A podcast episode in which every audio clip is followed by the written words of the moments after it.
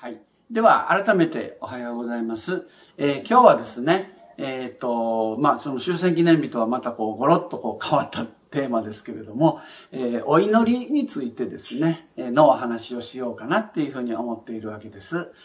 え祈りって言ってもですね、えー一人でお祈りを捧げる場合もあれば、え教会などで、え他の人と一緒に祈ったりする場合もあるわけなんですけれども、え今日はですね、えー一人でする祈りについてですね、えー主にお話をしてみたいと思います。えー皆さん、普段から神様にお祈りを捧げていますか？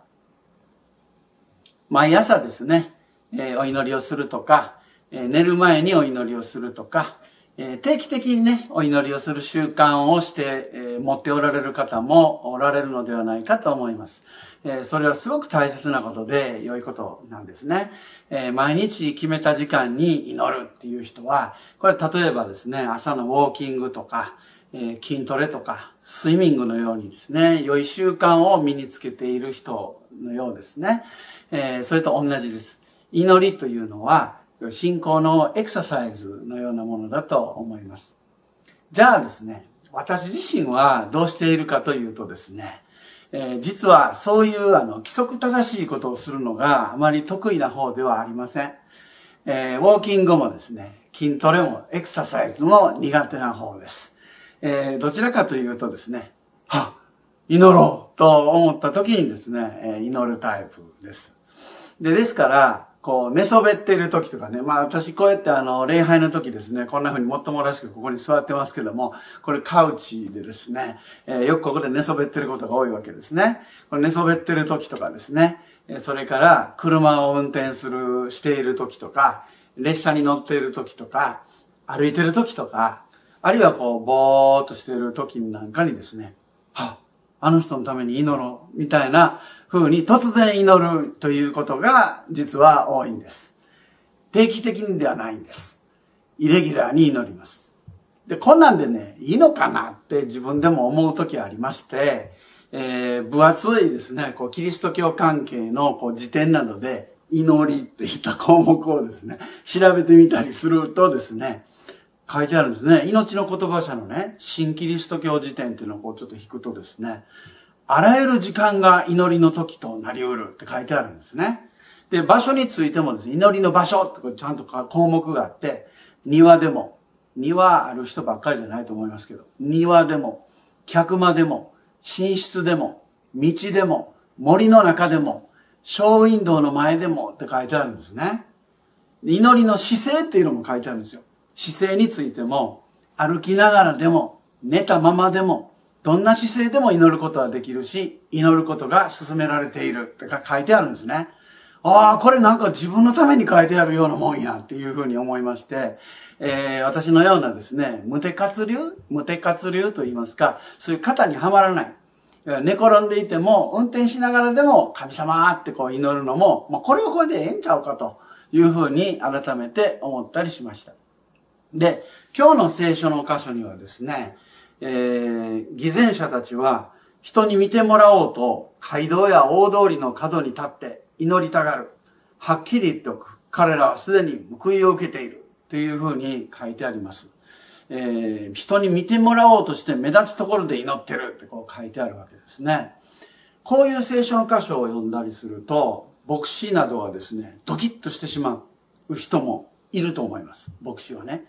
大体ですね、牧師というのは、人前で祈ることが多いじゃないですか。え教会はもちろんのことですね。え私の場合も、職場もキリスト教学校なので、えもう毎日のように人前で祈るんですね。で、そうなると、人が自分の祈りを聞いている。まあ、聞いてるだけじゃなくて見ている。あの、学校ではですね、やっぱりその、生徒さんとか先生方にもですね、まあ、クリスチャンの方はそんなに多くない、まあ、少ないので、えーほとんどはノンクリスチャンですから、こう、目を閉じてくださいっていうふうに言うんですね。祈る前にね。言うけれども、どうせ多くの生徒さんは目なんか閉じてないでしょうからね。絶対自分の祈ってる姿を見てるかよそ見してるかどっちかです。で、自分の祈る姿を見ている人も結構いるんですよね。で、そうなると、今日の聖書の箇所のように、人に見てもらおうとして、こう目立つとこで祈っているっていうのは俺のことじゃないのかっていうふうにちょっと心に引っかかったりしないわけでもないです。だから、まあ、人に見せるためにするような祈り方はしないようにっていうふうに自分でもこう自分に言い聞かせながらね、思ってやってます。けれども、だけどね、えっ、ー、と、そんなに気にしないっていうか、それ以上はあまりにこの聖書の言葉を読んで自分のことを恥じたりとか、えー、葛藤を覚えたりということはないんです。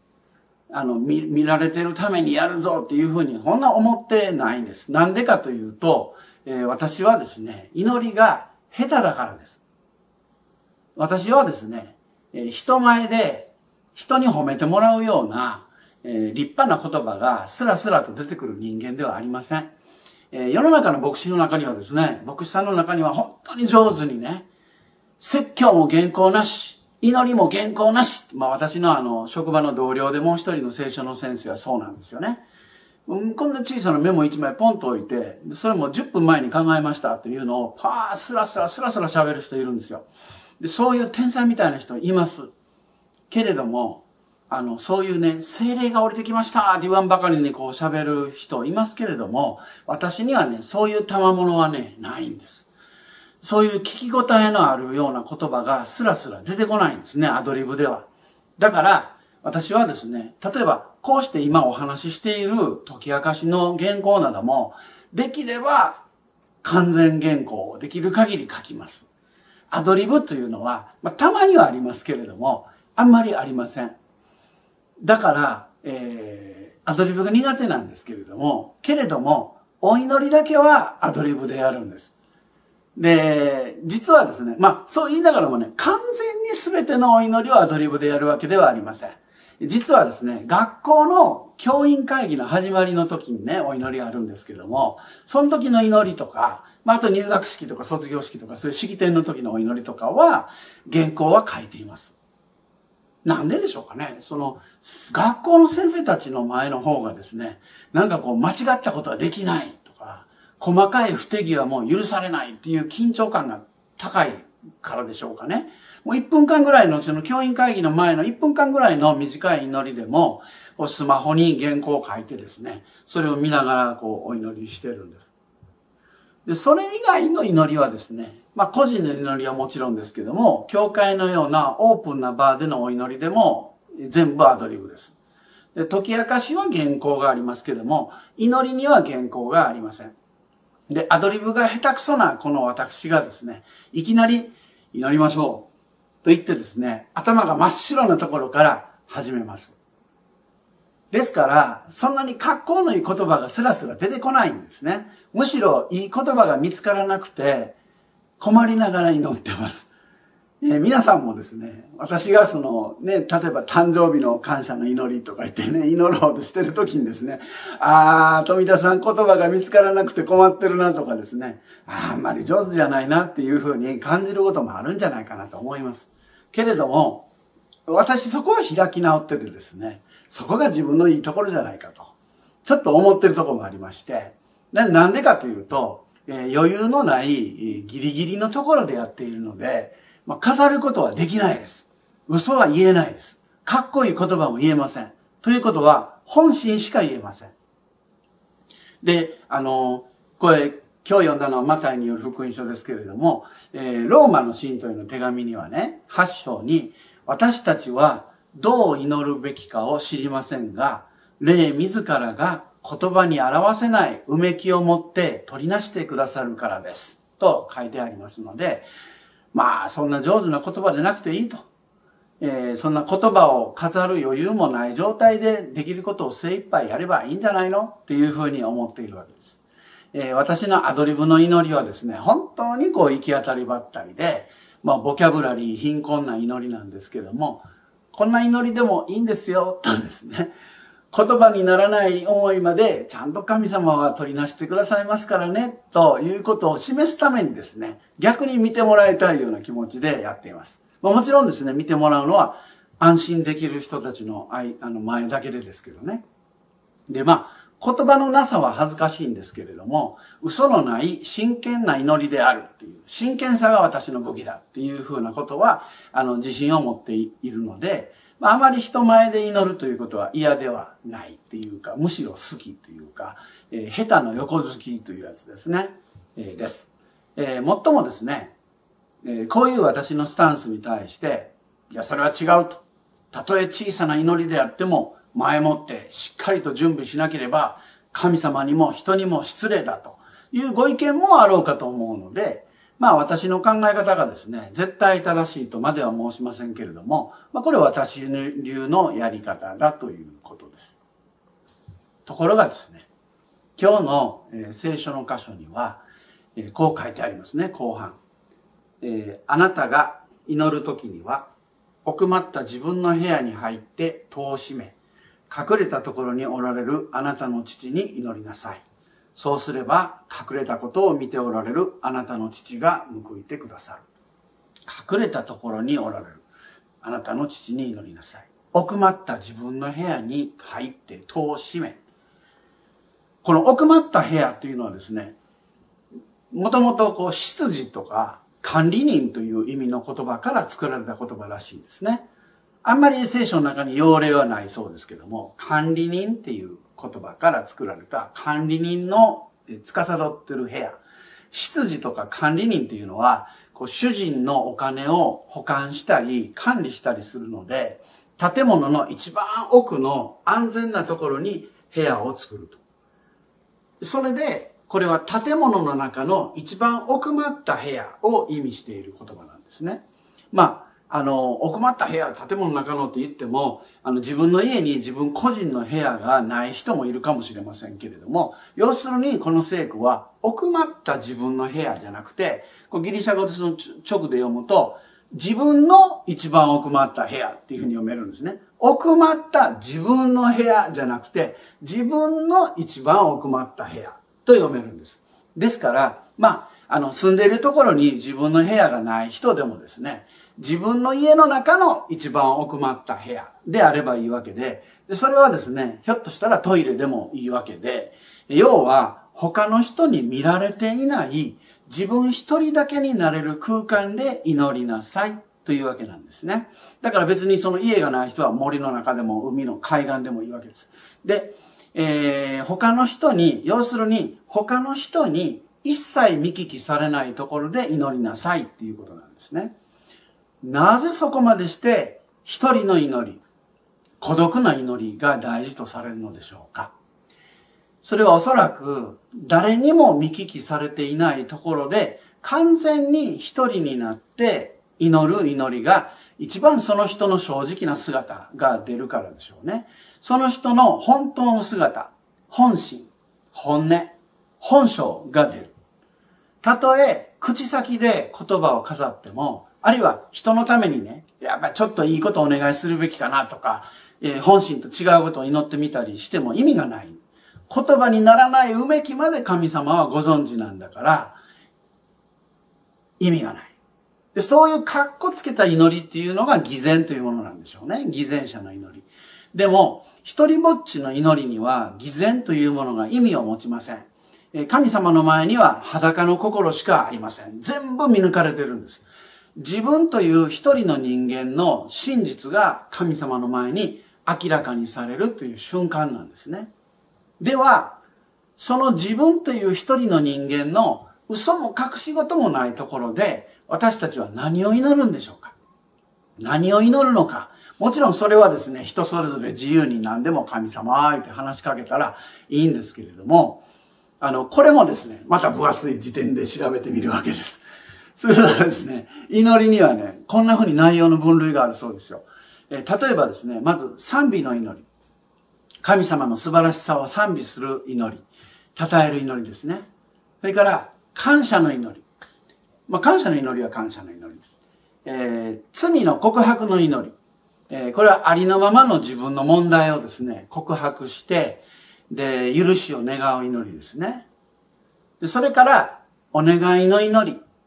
えー、お願いの祈りはお願いの祈り。それから、取りなしの祈り。つまり、自分のためではなくて、他の人のために神様にどうかあの人のことをとお祈りするのは鳥なしの祈りっていうんですね。で、最後にですね、導きを求める祈りっていうふうに、まあこれは何かの決断に迫られた時に、神様あなたの御心に沿った形で私が選択できますようにっていうふうのをお願いするのがこの祈りですね。まあ、あえて分類すればこんな風にこう、いろいろありますということなんでしょう。で、先ほどですね、私は教会でお祈りするのは結構好きです、みたいな話をしましたけれども、えー、教会でするお祈りっていうのは圧倒的にこう、他の人のためのお祈りが多いんですね。で、それはさっき分類の中で言うと、鳥なしの祈りなんですね。で、また皆様も、えっ、ー、と、自分一人でお祈りするときに、誰か他の人のことをお願いしますって神様にお祈りするときは、鳥なしの祈りって呼ぶんですね、これ。あの人のことを鳥なすと。で、あるいはですね、教会でお祈りするのは、一人称の祈りであったとしても、複数形の祈りですよね。私たちですね。私っていう、こう、単数形じゃなくて、私たちっていう複数形。あるいは、鳥なしの祈りっていうのは三人称、あの人をっていう祈りばかりなんで、えー、いわゆる一人称単数形のね、私は、私に、私をっていう祈りは、教会のような集まりで祈ることは基本的にはないですよね。これは牧師でなくても、人が集まってるところで代表してお祈りするときってどなたも同じだと思うんですね。これがですね、実は私の場合ですね、私個人の場合ですね、かなりおろそかになってしまいがちなんですよ。で、教会で人のためにお祈りするのは好きなんですよ。でもですね、実はプライベートで案外自分のことになると祈りがおろそかになるんですね。まあ自分のことはいいかなとかですね。あ、まあなんとかなってるし、このままなんとかなるやろっていうふうにちょっといい加減に考えてしまったりすることがよくあるんですよ。で、そしてね、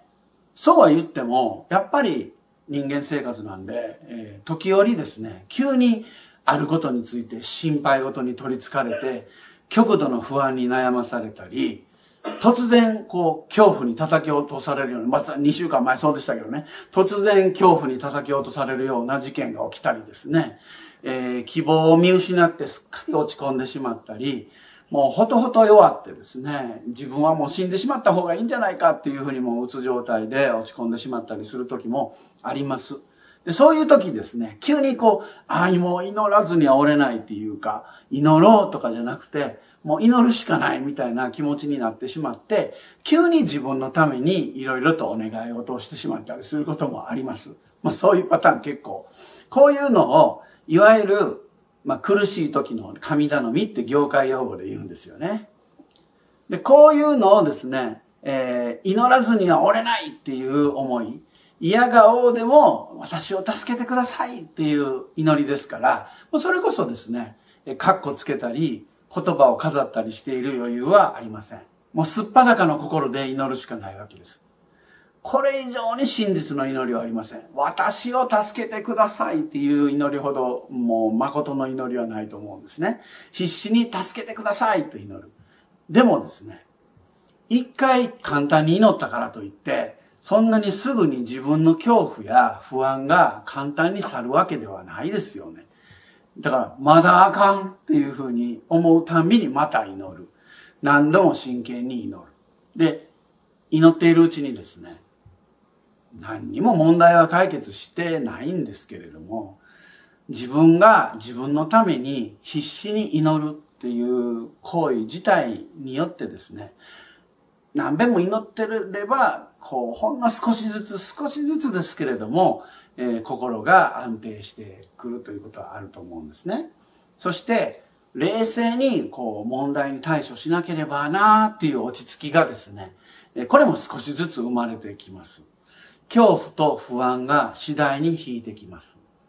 というよりですね、不安が去るまで何度も祈るというのが大事なのかなっていうふうに思うんですね。そして、こうよくアドラー心理学みたいな話ですけれども、自分を苦しめている出来事、